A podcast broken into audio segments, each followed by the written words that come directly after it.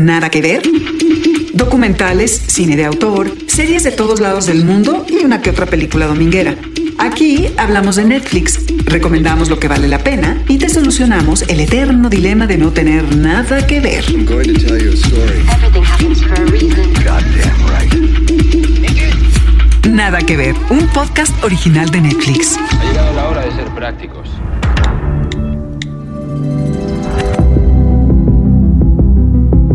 Hola, ¿qué tal? Estamos en Nada que ver, un podcast original de Netflix, en este que será un episodio extraño, porque tenemos en este estudio a dos voces distintas a las que normalmente acompañan esta sobremesa. Le mandamos un saludo a Luis Pablo Boregard, que está comenzando una nueva temporada en su vida, y a Trino Camacho, que está terminando una temporada en su vida. Pronto estaremos los tres juntos otra vez para darles recomendaciones de series, películas, joyas, de lo que pueden encontrar en la plataforma de Netflix. Stranger Things. Una serie que estrena su tercera temporada. Yo soy Mariana Linares y es momento de presentar a las voces que acompañarán esta conversación. Tengo aquí enfrente de mí a un gran amigo, para empezar, a un director mexicano que yo admiro mucho por su manera de empezar a contar historias que tienen que ver con el género de terror en un momento muy eh, particular en el cine mexicano. Y él es Jorge Michel Grau, que le damos la bienvenida a Nada que Ver. ¿Cómo estás, Jorge? Hola, muy bien, muchas gracias, Mariana. Qué bueno Muchas, verte y escucharte para poder platicar de Stranger Things. No, encantado, muchas gracias por la invitación. Y de mi lado derecho tengo a Josué Corro, él es crítico, él tiene un podcast también y nos da mucho gusto escuchar lo que tienes que decir sobre Stranger Things, Josué. Hola Mariana, muchas gracias Jorge Michel, un, un placer eh, Igualmente. estar aquí y sí, sobre todo hablar de esta serie que creo que fue para recordar para muchos una parte de nuestra infancia y creo que eso es lo principal de una serie como esta, que a pesar de hablar de terror también habla de nosotros. Y arrancamos primero con un contexto. Escuchemos. Stranger Things, una serie original de Netflix que representa un parteaguas en el contenido original de la plataforma. Ciencia ficción, terror y una declaración de amor a los 80.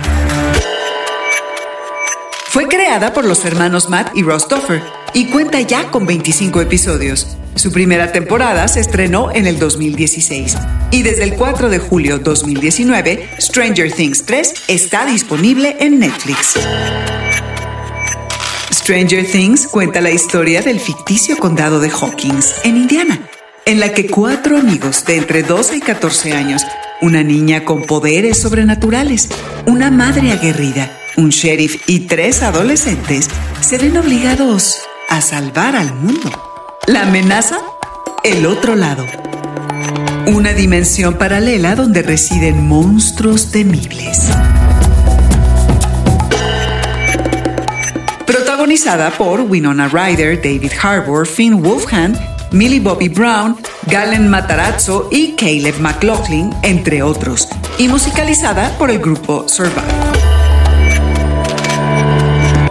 ¿Qué significa Stranger Things para la plataforma Netflix? Yo creo que arrancaste con mucha claridad, Josué. Ya venía Netflix con sus propias series, eh, bastante exitosas, estaba House of Cards por ejemplo, pero sin embargo lo que pasó con Stranger Things fue un fenómeno que no, no habíamos visto en mucho tiempo, probablemente desde It, de, o sea, de los principios de los 90, se había marcado una serie que te abrazara, te involucrara, que sintieras esta parte de mucha nostalgia, hablar de terror, tener un personaje como Eleven, que sin duda alguna es algo que para mí son los personajes femeninos que también cambió este rol de las niñas. Ya realmente era un líder de un grupo de niños que estaban creciendo, estaban bajo un ambiente de este medio oeste norteamericano. Vi el primer capítulo y fue de, ah, está buena, vi el segundo, vi el tercero y al- cuando me di cuenta pasé toda una noche literal en vela viendo la serie y no solamente me identifiqué con algunos personajes, también sentí esta parte de querer saber más de ellos, de conocerlos. Y la serie no nos dio eso, nos dejó un misterio que durante un año hasta la siguiente temporada fue algo que turgía ver. Muy relevante también que en esa primera temporada, en donde la protagonista es Winona Ryder y que justamente hace vínculo eh, o lazo con, con una generación que crecimos con Winona Ryder en, en películas y se volvió, pues sí, un, una role model en ese momento. justamente Stranger Things regresa a cómo contaban las historias en, en los ochentas y cómo recibíamos esa información. Te lleva a que estés viendo todos los episodios porque no pasan de manera abrupta en, en tu cabeza. Yo creo que por, por un asunto de edición, Jorge, ¿tú cómo lo ves? Sí, teníamos este gran éxito de House of Cards poquito atrás, que estaba como muy armada en algoritmos, ¿no? Así como el, el gran actor, la gran actriz, el director por antonomasia de, de thrillers, una historia de política. Entonces parecía que estaba armado hasta con inteligencia artificial, digamos. Y de repente sale una historia que apuesta por una mitología, que apuesta por unas referencias hacia su público y que se desata por completo de estos eh, hitos o estos iconos que estaban de moda eh, al grado de poner a Winona Ryder como, como una de las protagonistas, que es una mujer que hace mucho tiempo no había hecho prácticamente nada.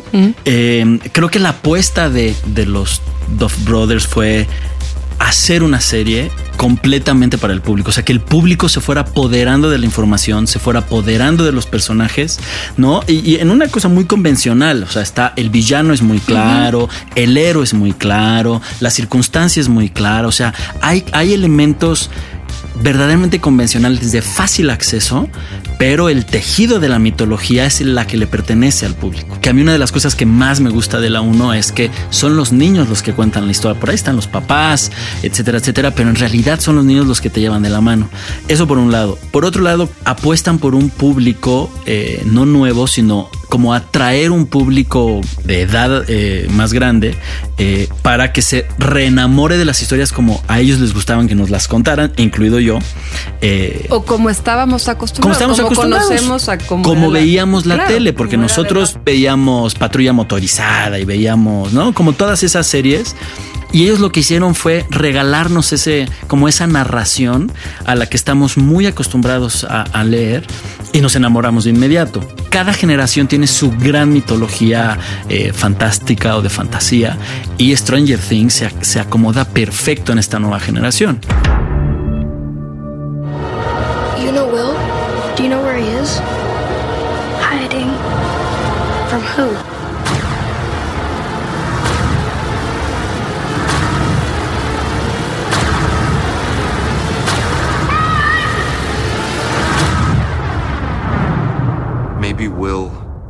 Saw something that he shouldn't have. Los creadores de esta serie, los hermanos Matt y Ross Duffer, nacieron como tú, Josué, en 1984, eh, que es el año El en año. donde se realiza, en donde se lleva a cabo la temporada 1 y 2 de Stranger Things. Y tuvieron entonces que hacer una enorme y larguísima investigación de todo lo que sucedía durante esos años, eh, obviamente en el mundo del entretenimiento, pero también en la política, pero también en lo social, el rol de lo que hacían las mamás, por ejemplo, en esa época. Sería difícil pensar que una niña pudiera ser tan protagónica y lo ponen con Eleven porque tiene que ver con el 2016. Y yo creo que ese es justo como lo dices tú, Jorge, el, la- el éxito de, de esta de esta serie, que es lograr vincular las generaciones, eh, apelando a la nostalgia totalmente, en el fondo, en la forma, y extrañamente apelando a las generaciones jóvenes para que conozcan y se ubiquen y hasta quieran tener eh, esa, esa nostalgia. Al igual que todo ese cine que nació en los 80, realmente esa es como una alabanza al nerd. O sea, los chicos están un sótano, en el sótano un viernes por la noche jugando calabozos y dragones. Tú eras, tú eras de esos nerds, ¿verdad, Jorge? Más o me menos, sí. Sí, ¿Te ah, gustaba Calabozos y Dragones? Me gustaba y no tenía sótano, pero pues sí, me daba pena hablar de las chicas, nos la pasábamos jugando Atari. Es que yo al- en el 84 yo tenía 11 años, justo la edad de estos chicos. Tú, por ejemplo, ¿cómo interpretaste toda esta parte de nostalgia? Porque sí hay una identificación completamente natural. Te voy a poner dos ejemplos de lo nerd que puedo llegar a ser. En la segunda temporada, cuando salen a Halloween, que, que Will empieza a tener los eh, shocks, traen una cámara, una cámara de video. La cámara de video es una JBC roja, que es la cámara de video con la que Volver al. Futuro graba el primer viaje del tiempo, por ejemplo. En la, en la fiesta de disfraces, eh, todos van, ¿no? Con disfraces muy referenciales, pero hay dos chamarras del club de karate de Karate Kid. Sí, el de. Cobra Kai también. Exacto. Pero cuando yo empecé a ver esta serie, fue, o sea, vi todo lo que yo viví en esa época. O sea, independientemente de su genialidad para contar una historia, es increíblemente astuto, ¿no? Cómo fueron colocando elementos referenciales que apelan directamente contra con mis emociones y mi sensación. Estas grandes historias de aventuras Sí, sí. que se dejaron de hacer, pues, ¿no? Sí, y también creo que hay algo que a mí me, me gusta mucho de Stranger Things que solo puede haber pasado en los 80, porque ya empezaron a incorporar la parte de la Guerra Fría, tiene todo que ver justo con la parte política que, que mencionaban, entonces también tiene que, se redondea toda esta paranoia que nació a partir de los 50, que fue realmente como el punto cumbre de la ciencia ficción y que en los 80 post-Alien fue cuando ya llegó el momento cumbre, que al final creo que la última gran eh, película de ciencia ficción de la Guerra Fría fue Terminator, ya cuando estaba prácticamente Gorbachev diciendo, chale chavos, se acabó esto, gracias por participar, no funcionó.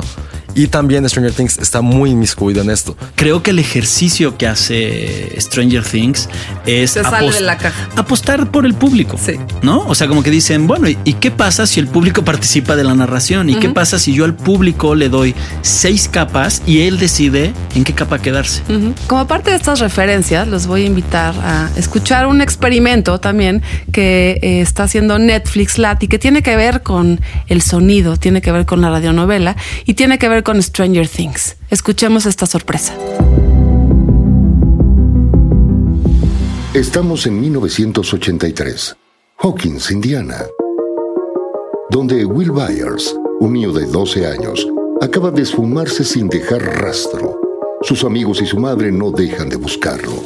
Mike, Dustin y Lucas rastrean una vez más en el bosque, pero en vez de hallar a su amigo encuentran a una niña con la cabeza rapada que no recuerda nada de su pasado.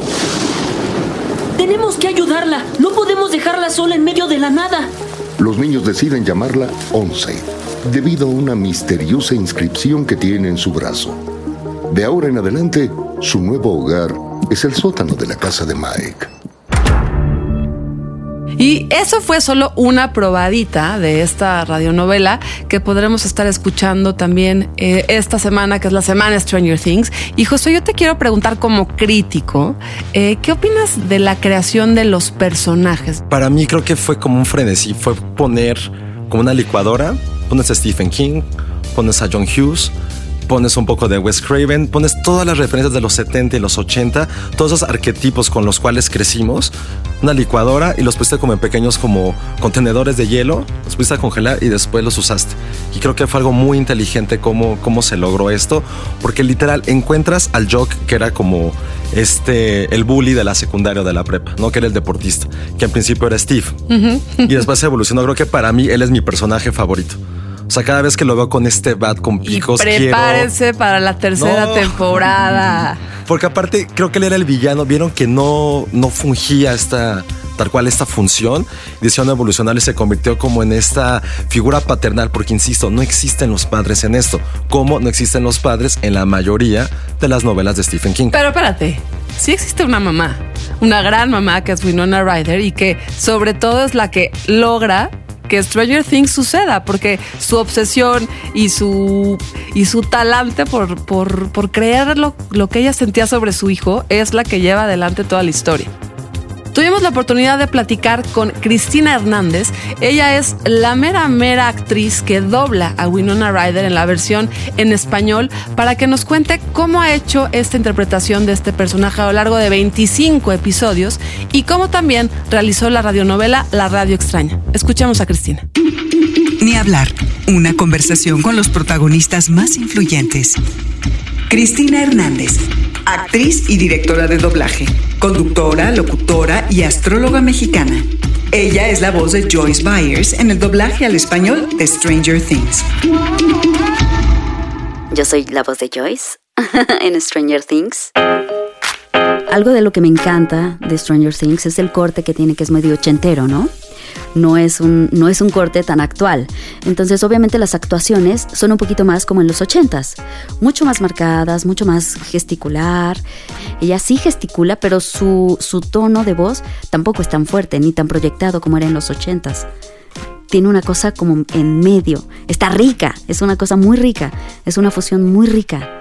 Entonces, es increíble porque tiene estas gesticulaciones, además todo el tiempo tiene esta ansiedad, ¿no?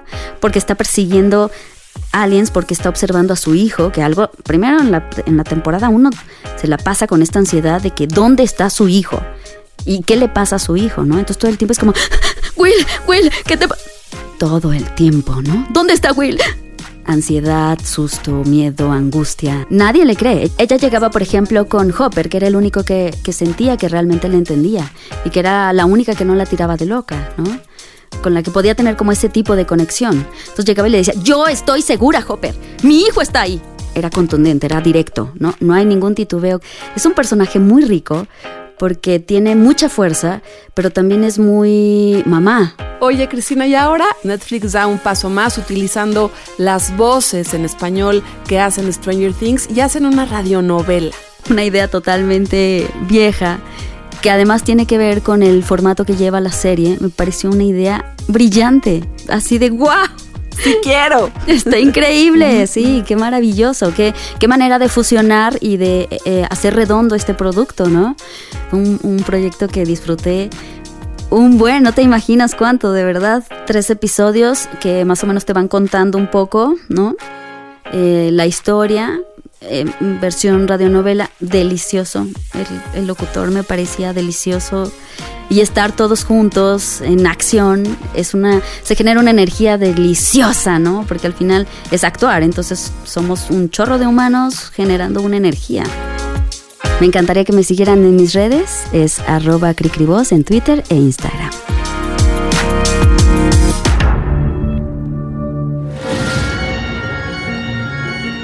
¿Esta cosa? Y usted le dijo que todo estaba en su cabeza. ¿Y qué le hicieron? Nada. ¿Qué le está pasando a mi hijo? No entendería. Él se entendería. Siempre entendía.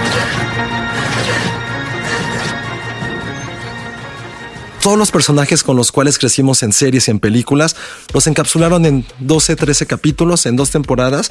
Te enamoras de ellos, los odias, los has visto crecer. Eso creo que es algo que a un nivel serie no nos había tocado. Ver crecer a personajes niños, verlos cómo se van a convertir en adolescentes y que al final de cuentas Stranger Things es una maravilla porque redondea el género de coming of age con un poco de terror. La chica que a lo mejor no sabes nada, es un poco como furiosa de Mad Max, rapada, pero tiene grandes poderes, pero tiene este gran corazón de pollo. Es como, ok, es un poco Ellen Ripley, es como este, esta mujer que no tiene miedo a nada, pero sí quiere proteger a sus amigos. Tienes a los cuatro amiguitos de siempre, que a mí lo que me gusta es que ninguno tiene como un camino trazado porque no está como tampoco el sub, como pasó en los Goonies, que era bueno, eran muchos estereotipos políticamente incorrectos ahora, sí. están en el mismo nivel, pero ninguno sobresale, como se ocurrió en Stand By Me. Pero ahí lo que sobresale muy, son muy... los códigos, que a mí también eso, eso me parece de los amigos muy no de mienten. los 80, ¿no? Como Claro. hay códigos que no puedes romper en la vida porque son tus amigos, punto y final, ya. Y la pandilla. O sea, en realidad todo el mundo quiere su pandilla, quiere sus cuatro mejores amigos, ¿no? O sea, a mí me encanta, ¿no? Pensar que sí fue un ejercicio de dos escritores enamorados de su, de su época, unos adictos al cine de su Coincides, época. Josué. Sí. Sí. Por ejemplo, hay una cosa que a mí me llama muchísimo la atención que es la capacidad que tienen de manejar géneros. Sí es una serie de, de horror, sí es una serie de sci-fi, pero también es una serie de conspiración, pero también es una serie... Aventuras. ¿Sabes? O sea, de pronto cuando te das cuenta tiene todo y todo lo tiene perfectamente metido en sus fronteras de su propio universo. Es todo este imaginario en el que crecimos viéndonos en las películas. Y hablando de la pandilla, una de las más importantes de esta pandilla es Eleven, una niña que tiene, pues, digamos que una condición, una habilidad distinta que la hace fuera de lo normal.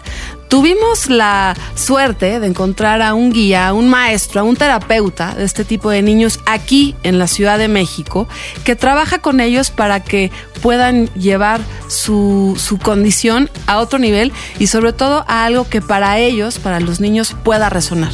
Escuchemos. En contexto, una conversación con otros protagonistas. Sergio Soto, creador del taller Ver para despertar, que ayuda a los niños a desarrollar sensibilidad a energías sutiles y visión extraocular desde una perspectiva basada en las emociones. Una definición de conciencia es tener la capacidad de vivir más realidades. Hola, soy Sergio Soto, soy creador de 8am Despertar. Es un proyecto dedicado a desarrollo y expansión de conciencia y es un programa desarrollado para niños. Definitivamente cosas inverosímiles traídas a la realidad como poder percibir el exterior sin usar los ojos, que para muchos puede seguir siendo algo como charlatanería falso. Inclusive esto que se llama telequinesis, tener poder mover cosas es completamente real. Los niños doblan cucharas sin tocarlas o abren flores y el principio es muy muy básico, realmente está muy relacionado al desarrollo de conciencia, solo que cuando uno no lo cree, pues las barreras son tantas y es muy difícil conectarlo. Nos encontramos en una civilización mundial en donde de alguna manera está establecido lo normal. Si te sales un poquito más, ya no cabes el que está en la normalidad y el que está fuera, los dos tienen el potencial de desarrollo de estas habilidades. Y es difícil entender de dónde viene la intuición, pero todos la tienen, hay que entrenarla y hay niños que aún con la influencia de la normalidad, aún con la corriente, su sistema no les permite entrar y siguen conectándose con este tipo de cosas sin buscar desarrollarlas. No hay una realidad, hay muchas, hay muchas dimensiones, de hecho la serie trata de dimensiones. Y lo padre no es la información como tal, pero sí conectan, hablan de dimensiones, o sea, existen dimensiones, es algo que yo lo veo como una realidad total, hay más dimensiones, más realidades. Dos, el bien y el mal existe, el bien y el mal va más allá de esta dimensión. Creo que en la serie también es algo que se retoma. Entonces, bueno, al final del día, eh, sin duda, yo creo que el mensaje puede ser, vinculándolo con la serie, que si tenemos todos un potencial enorme, en los niños se encuentra, despierto, ellos conectan con más realidades de las que nosotros podemos percibir. Si nuestra educación se enfoca en solo validar la que conocemos, tache. Si nuestra educación se enfoca en reconocer que el maestro puede ser el niño y nosotros ser el guía, cambia por completo porque entonces si le das su lugar de maestro y tú como un guía responsable, está padrísimo porque en, realidad está conectando con otras dimensiones, con otros espacios y en la medida en que no lo encerremos en este, como decíamos, en, este, en esta normalidad, tendrá la capacidad de cambiar la situación, que eso es lo que estamos buscando con crear conciencia, tener una capacidad de cambiar la situación actual cada uno de los personajes tiene su manera de ser y también rompe con los propios estereotipos que se han puesto a lo largo de las pues de la historia del cine y de los contenidos. En el caso, por ejemplo, de Nancy, hay algo en su interior que va más allá de lo que el mundo le está poniendo enfrente y empieza a ser una de las líderes de la segunda temporada justamente porque yo creo que los hermanos Dove dijeron, las chicas hoy en día ven mucho, mucho contenido y necesitamos empoderarlas también. Otra vez regresamos del 2016 al 1984 de una manera muy sutil, muy inteligente y muy astuta. Creo que esa es la clave, es muy sutil. Y también Eleven también cuenta esa misma historia. Eh, eso creo que es algo que también es como muy appealing a diferentes generaciones. Eh, yo cuando acabé de ver la primera temporada estaba discutiendo con unos, con unos amigos si realmente el Demogorgon no era también no era como esa parte oscura de Eleven. Porque siempre que ella tenía, ella dijo, yo lo desperté cuando lo toqué. Y fue la primera vez en que tuvo este gran poder de estar sumergida en el agua. Y cuando dijo, es que yo soy el monstruo, cada vez que aparecía había una conexión entre ellos. Dijimos, a lo mejor tiene que ver con el hecho de que está descubriendo esta parte sexual, esta parte malvada, que al final de cuentas creo, tú sabrás mejor, Jorge en el género del terror, siempre todo el terror que tenemos es algo heredado. Yo sinceramente creo que más bien nuestros personajes principales juegan arquetipos no estereotipos. Y los estereotipos están en los personajes que circundan la narración primaria. Nuestros personajes principales son bondad, nobleza, lealtad, fidelidad, o sea, esos grandes arquetipos. Y alrededor de ellos está el bully, el maestro loco, el enamorado, etcétera, etcétera. ¿no? Entonces tienes como, como un, material muy, muy eh, maleable ¿no? En los personajes principales de trascender su propio arquetipo, digamos, en primer, en primer llegada. Y en segunda llegada, creo que el terror o el horror, ¿no? Eh, bien armado es siempre esta proyección que tiene el personaje con su conflicto interno y cómo tiene esta lucha con un conflicto externo, que es... Eh, mientras Eleven no pueda vencer sus miedos o su, ¿no? su conflicto interno, ella no va a poder vencer el, el, obstáculo o el peligro que se avecina. Ya se nos cuecen las habas por hablar de la tercera temporada que se estrena el 4 de julio. Y para antojarlos más todavía sobre esta tercera temporada, vamos a escuchar otro momento de esta radionovela que se llama La Radio Extraña de Stranger Things. Ahí les va. Todos en la casa están horrorizados. Algo entra caminando. Es once. Ha vuelto. Tenemos que cerrar el portal. Yo lo haré. Pero no irá sola. Hopper y Once irán al laboratorio. Mike, Lucas y Steve a las cuevas. Joyce, Nancy y Jonathan se quedarán con Will. ¡Entren y quemen todo! ¿Estas cosas también, Steve? Sí, todo, Dustin. El fuego en los túneles afecta a las otamentes que está dentro del cuerpo de Will. Su dolor es insoportable.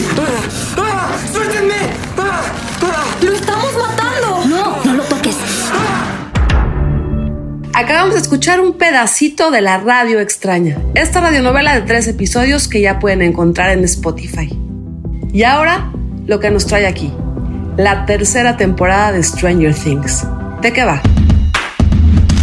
En la tercera temporada de ocho episodios de Stranger Things, disponible en Netflix desde el 4 de julio de 2019, regresamos a Hawkins, unos meses después de los sucesos de la temporada 2. Es verano y se acabó el colegio. El laboratorio ha sido cerrado y se abrió un nuevo centro comercial en el pueblo. Todo esto en el contexto de una campaña electoral. Pero cosas más extrañas han pasado.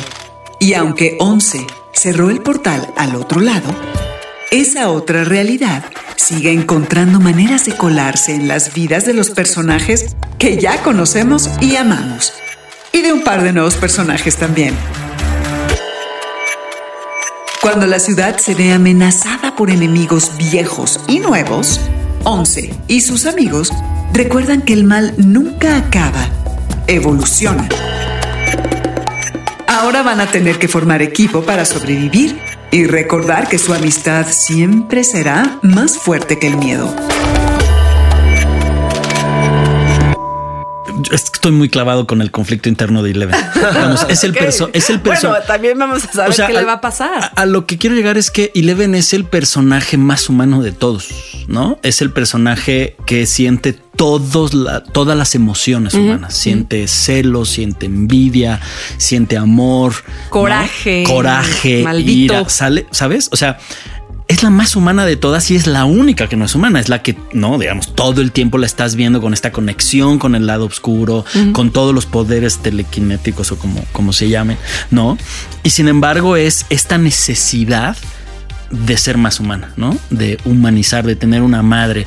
Y, y luego, por ejemplo, en la segunda temporada hay como todo un guiño al género de revenge, ¿no? Que es la venganza de una mujer a algo que le hicieron en su, en su vida, en su infancia, digamos, ¿no? Todo este cine de terror de los setentas, ¿no? Del revenge también está aquí, ¿no?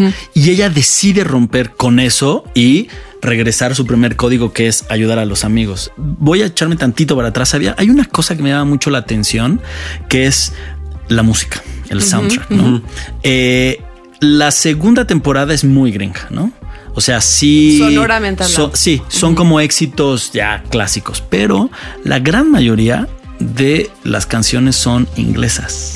O sea, estamos hablando de The Clash, Sí, sí, New sí. Order, Joy Division, ¿no? Mismo Police. O sea, es, es como esta invasión de música y no lo que se hacía en Estados Unidos en los 80 Es muy interesante. Y sí, por ejemplo, tal vez la canción más oscura de, de New Order, que es el, Elegía o Elegia, este.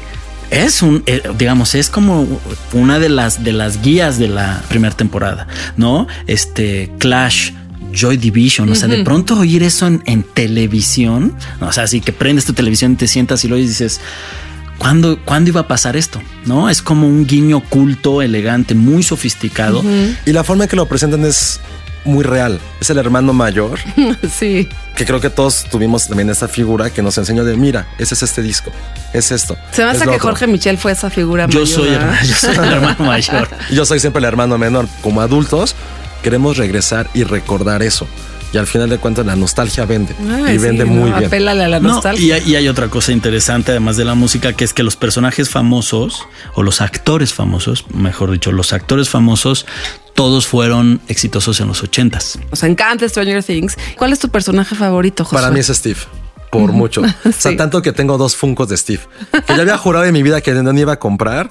Lo vi y dije, no, sí, Steve, me cae increíble. O sea, ¿Y creo- qué esperas que le pase a Steve en esta tercera temporada? ¿qué me gustaría que le pase? ¿Qué te gustaría? Uf, más bien, Luego ¿qué no, hacemos no quiero apuestas. que no, me- qué no quiero? No quiero que muera. Eso es algo como fundamental. Pero sí me gustaría que volviera a evolucionar. Ese choque en el decir, a ver, ya tuve dos temporadas en las cuales estuve conviviendo con niños, tengo que dar ese paso adulto. Creo que para mí va a ser lo interesante de Steve. Es decir, ya no puedo ser este niñero. Ya tengo que asumir el rol de ser el hombre dentro de este microuniverso. Porque Jonathan, el otro chico, sí Oye, es pobre como medio... Sí le estás pidiendo mucho a Steve. ¿eh? Sé que lo puede dar. Confía en él. Mi amor por él es tan grande que sé que lo va a lograr. Steve, quiero ser tu mejor amigo. Jorge. A mí, digamos, eh, me gusta la pandilla como personaje, Ajá. ¿no? Los códigos, la amistad, estos lazos de, de la familia elegida, ¿no? Porque pues no escoges a tus padres, pero sí escoges a tus amigos. Que además sí viven una aventura, etcétera, pero viven su, su nacimiento o su exploración sexual o su deseo sexual, sus envidias, sus celos. Eso es lo que más me gusta de. Y creo, a mí, digamos, la manera en que yo veo Stranger Things, ese es su gran Y éxito. creo que lo que está interesante es que hemos hablado sobre los personajes, sobre sus conflictos y no hemos hablado justamente del antagonista, entre comillas, real, que son los monstruos. O sea, eso es interesante. Es tan grande la serie Sí, es- que estamos hablando de ellos como personajes, como conflictos humanos, su crecimiento. Ah, y aparte, El o sea, para, acabar con el acné. Con, con no saber cómo lidiar con el sexo opuesto, Sí, sí. con tus padres, la rebeldía. Ah, que hay un monstruo que los quiere aniquilar. Es como, ¿qué tipo de vida están llevando estos chicos en este pueblo? Pero qué padre que una serie así tenga tantas aristas, tenga tantas subtramas, tenga tantos personajes que van de un lado para otro y convergen en la parte del altar, en la parte de amor y en un monstruo que no sabemos qué va a pasar con él esta temporada. Lo que hemos visto en el trailer es que es, lo siento un poco más Cronenberg. Es un monstruo muy Cronenberg. Con las otras temporadas era mucho más alien. Sí. Aquí es Cronenberg diciendo, ah, bueno, es como mi mosca, pero transformada y más mala. Bueno, pero no olvidemos que estos eh, directores, que son muy inteligentes, sabrán crear ahora desde el 85, que es el año donde sucede la tercera temporada, otras narrativas que son del 85. Y, y- y es verdad, ¿cómo, ¿cómo son los monstruos en el 85? Es más Terminator que E.T., ¿no? Este, inclusive la, la manera de editar empieza a ser mucho más cortada, mucho más rápida. El, el propio soundtrack ya lo, ya lo pudimos ver, es mucho más pop ahora, ¿no? Mucho más fosforescente ya toda la estética incluso. Más, más hacia allá, pegándole a la gran década de los 90. y antes de despedirnos, este episodio extraño, vamos con un cachito más de la radionovela La Radio Extraña. La puerta del cuarto se encuentra entreabierta. Ambos niños, hoy adolescentes, están sentados sobre la cama. Hopper en la sala, desde una silla, se inclina hacia atrás para ver por el cuarto porque no logra oír nada. Se están besando. ¡Hey! ¡Hey! Rápidamente Hopper se incorpora en su silla, deja su cerveza y sus papas y avanza hacia la habitación. Usando sus poderes, Once cierra la puerta. De un golpe. ¡Abre la puerta! ¡Abre la puerta! Recién en el tercer intento la puerta abre fácilmente. Los chicos están sentados a una distancia razonable. ¿Qué pasa? Escríbanos con el hashtag nada que ver a la cuenta arroba NetflixLat o así como suena y díganos qué es lo que ustedes están esperando de la temporada número 3 de Stranger Things o si les parece sencillo, cuál ha sido su episodio favorito, indispensable de esta epopeya de terror, ciencia ficción, adolescencia y mucha nostalgia. Para cerrar este episodio, yo quisiera platicar con nuestros grandes invitados, el director mexicano Jorge Michel Grau y el crítico periodista, cinéfilo y pues ya cineasta, ¿no? Pronto, ¿qué, Josué Corro? no, todavía no. No, en eso sí no. Se lo dejamos a. Jorge. Sobre qué es lo que queremos ver en esta temporada. ¿Qué es lo que sí me gustaría ver? Ya dentro de mi ñoñez ochentera, en el 85 también se estrenó la mejor película de adolescentes de toda la historia, que es The Breakfast Club. Fue del 85. Me gustaría ver a lo mejor como algunas referencias a eso o algunos guiños narrativos a esta historia que también son arquetipos muy bien establecidos que definieron durante los últimos 35 años cómo se encuentran las historias de prepa y de adolescencia en un mundo occidental. Ya para finalizar toda mi parafernalia y si ponerme de pie decir Stranger Things, me voy a tatuar tu nombre en un brazo. ¿Tú qué, Jorge? A ver, Yo ¿qué se la esperas? ¿Sí? Ya, sí, yo- cráneo. a mí me, me encanta la, o sea, la gran apuesta es la melancolía y la melancolía acaba con la vida adulta. ¿No? O sea, se te acabó la infancia, se te acabó la inocencia, se te acabó la posibilidad de conocer, ¿sabes? O sea, como que ya empieza, ya empiezas eh, eh, el tobogán, ya vas hacia abajo, ¿no? Y este, entonces, esta magia, estas fantasías, estos hechos heroicos, este, este enamoramiento, ¿no? Así tan pasional, sucede en esa, en esa época. Y a mí me encantaría. Ya, ya pasó. Ya pasó. ¿No? Ya pasó. Harry Potter. Se Sí, acabó. sí. Ahora soy adulto, trabajo en una tienda, tengo hijos, ¿no? Y, y se acabó esta posibilidad de imaginar. Y creo que eso es lo que le pasa a todos los humanos, pues. Y me encantaría verlos. A mí me gusta más ese final, ¿no? Se acabó el poder, se acabó la. y se vuelven gente común y corriente y se olvidan de que hace unos meses salvaron a la humanidad, pues, ¿no? Nos queda claro que este episodio tampoco quiere tener un final. Podríamos estar hablando muchas, muchas horas más sobre Stranger Things. Y queda claro también que este episodio está dedicado a la gente que tal vez nunca ha visto Stranger Things. Ojalá que podamos, hayamos podido eh, antojarlo sobre esta historia. Y para la gente que también sabe mucho sobre Stranger Things y que está ya viendo en estos momentos la temporada número 3, Jorge Michel Grau, gracias por estar aquí, eh, pues compartiendo tu, tu gusto más profundo que tiene que ver con los ochentas, con las series, con hacer contenidos. No, muchas gracias, encantado de platicar contigo. Josué Corro, esperemos tenerte pronto en esta mesa para platicar de otras diabluras que están en los contenidos y en las plataformas. Muchas gracias. Seguro y gracias por, por la invitación. Esto fue Nada que ver, episodio número 13, Stranger Things. Hasta la próxima.